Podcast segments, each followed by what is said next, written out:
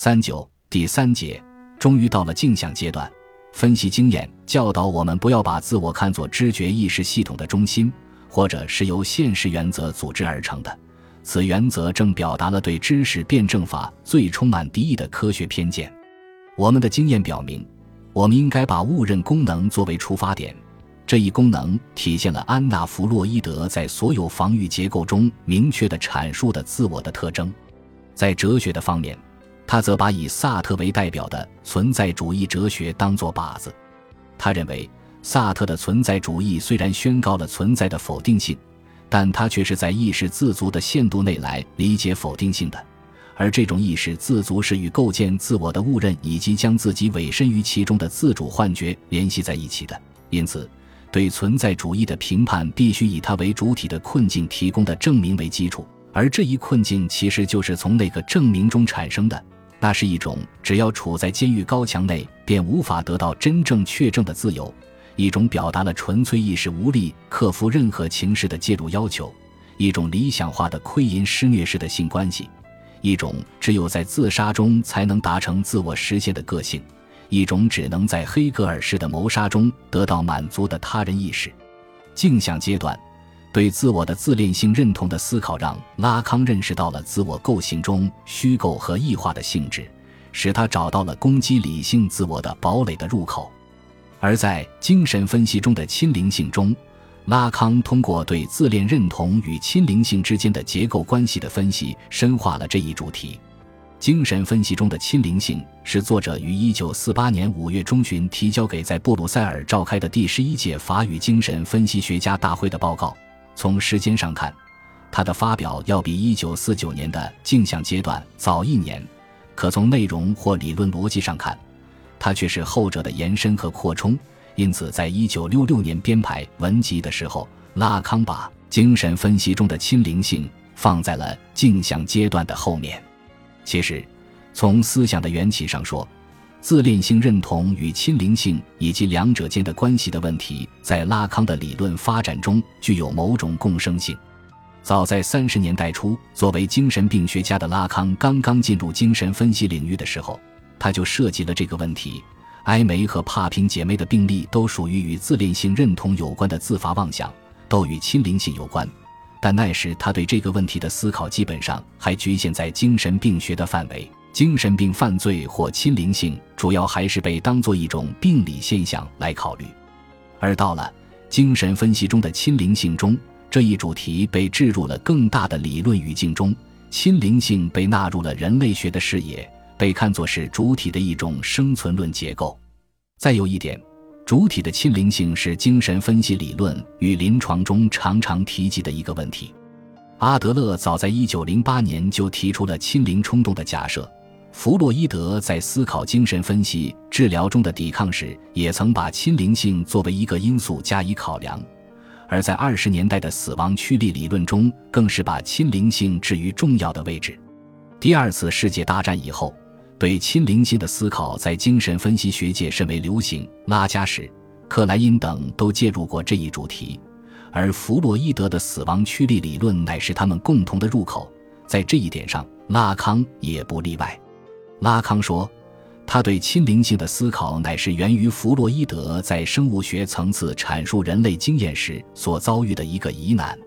这个疑难的本质就是，面对人类经验中时常出现的重复强迫、仇恨、爱恨交织、破坏欲这类顽固的现象，依靠单一本能的理论很难做出说明。所以，弗洛伊德认为，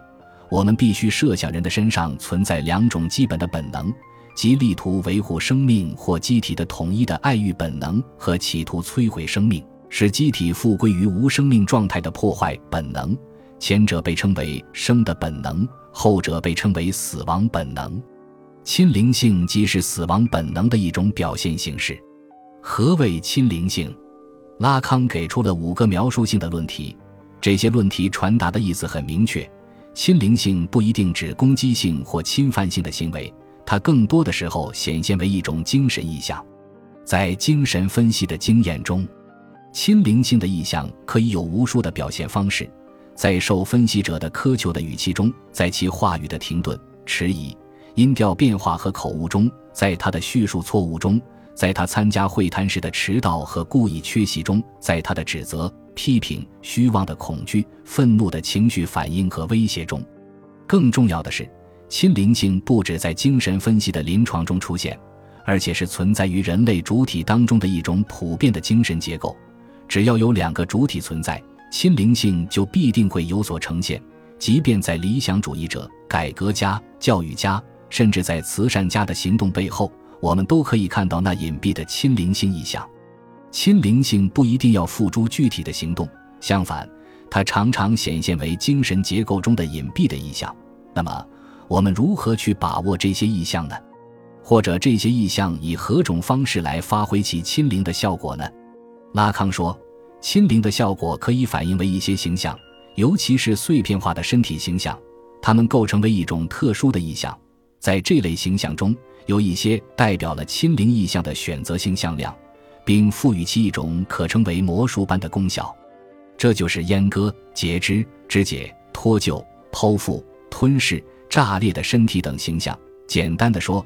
就是我个人归入碎片化的身体意象名下的那些意象。这些意象显然是结构性的。这类意象不仅会出现在精神病人的梦和幻想中。而且会出现在儿童的某些故事和游戏中，出现在诸如荷兰画家希洛尼姆斯·鲍西的笔下，还会出现在原始社会的纹身和歌礼以及文明社会的时尚行为中。与意象相关联，意象是永久的存在于我们称之为主体的无意识的那个象征性的多元决定层面的。意象性、主体间性、碎片化的身体意象，这便是拉康对亲灵性的基本特征的描述。那么，亲灵性是怎么出现的呢？这个问题把拉康引向了其思考的核心：亲灵性与自我的自恋性认同的关系。拉康称，这一思考乃是从经验的现象学到原心理学的飞跃，并将其表述为论题四：亲灵性是一种与我称为自恋的认同模式相互关联的倾向。这种模式决定了人的自我的形式结构。也决定了人的世界所特有的实体域的形式结构。在这里，拉康强调了镜像阶段的自恋性认同的两个本质方面：它决定了人的自我以及人的世界所特有的实体域的形式结构。即一方面，自我通过认同于与自身相异化的镜像而将一个他人引入了自己的形式结构中，在这个意义上说，自我即是一个他人；另一方面，这一认同也是自我对对象实施的一种形式的凝定。通过这一凝定，自我得以把混乱的经验世界组织为人类知识的普遍结构。这种形式的凝定类似于人类知识最普遍的结构，而正是这种结构使自我及其对象具有了持久性、同一性和实体性等特质。简言之，具有了实体或物的特质。拉康这里的意思是说。自恋性认同不仅建构了想象性的自我，而且建构了想象性的对象。我们对于世界的经验和我们对于自我的经验其实是同一的，因此，我们有关自我和世界的知识根本上就是一种妄想症知识。正是由于自恋性认同的这两个方面，镜像阶段把主体纳入了一个由他人和自我构成的结构关系中，由此而将主体带到了一个结构性的十字路口。在这有一个结构性的十字路口，我们要想理解人身上的亲灵性的本质以及它与人的自我及其对象的形式结构的关系，就必须使自己的思维适应这个十字路口。正是在这种爱欲关系中，在其中人类个体把注意力固执于一个使他与自身异化的形象上，我们发现了能量和形式。个体对他称为自我的那些情感的组织，就来自于这种能量和形式。自我与其镜像的关系是一种爱欲式的关系，因为他对镜像有一种欣然的认同，但同时这也是一种亲灵性的关系，因为他所认同的终究是一个与自身异化的形象，因为他在镜像认同中形成的统一协调的自我形象与他在现实中体验到的碎片化的身体经验之间的不一致，终究会将他从魅惑的痴迷的凝视中惊醒。根本上说。亲灵性乃是自恋的认同模式所固有的一种倾向，自我在看似的爱欲关系中用以组织自身情感的那种能量和形式，必定也是将主体引向对自身和他人的亲灵性关系的能量和形式。这种形式凝结于主体的内在冲突的张力中。此张力终将唤醒他对他人的欲望对象的欲望。在这里，原初的协作迅速演变为亲灵性的竞争，并由此而生发出他人、自我和对象的三元组。这个三元组在奇观式的共享空间中闪烁着，并以其自身的形式结构铭刻在其中。最后，拉康从文化的方面思考了亲灵性的特定表现。他说，在现代社会的常规道德中，亲灵性常被混同于力量这个优点，仅此就足以见出亲灵性在我们的文明中的突出地位。由于把亲灵性理解为表达了自我的发展。因此，它在社会中和道德实践中被广泛运用。例如，达尔文的适者生存原则就是这样一种推崇亲灵性的社会理论。它不过是以最强悍的捕食者有为其天然猎物而竞争的自由作为口实，来为其弱肉强食辩护的。可在拉康看来，这种在自由竞争掩饰下的个体主义的膨胀，在社会中导致了一系列的严重后果。例如，很显然。在我们的生存中，对自我的推崇与强化他的那种有关人的功利主义概念相一致，最终导致更进一步的将人实现为个体，也就是说，导致一种更近似于他的原初被抛状态的灵魂的孤立状态。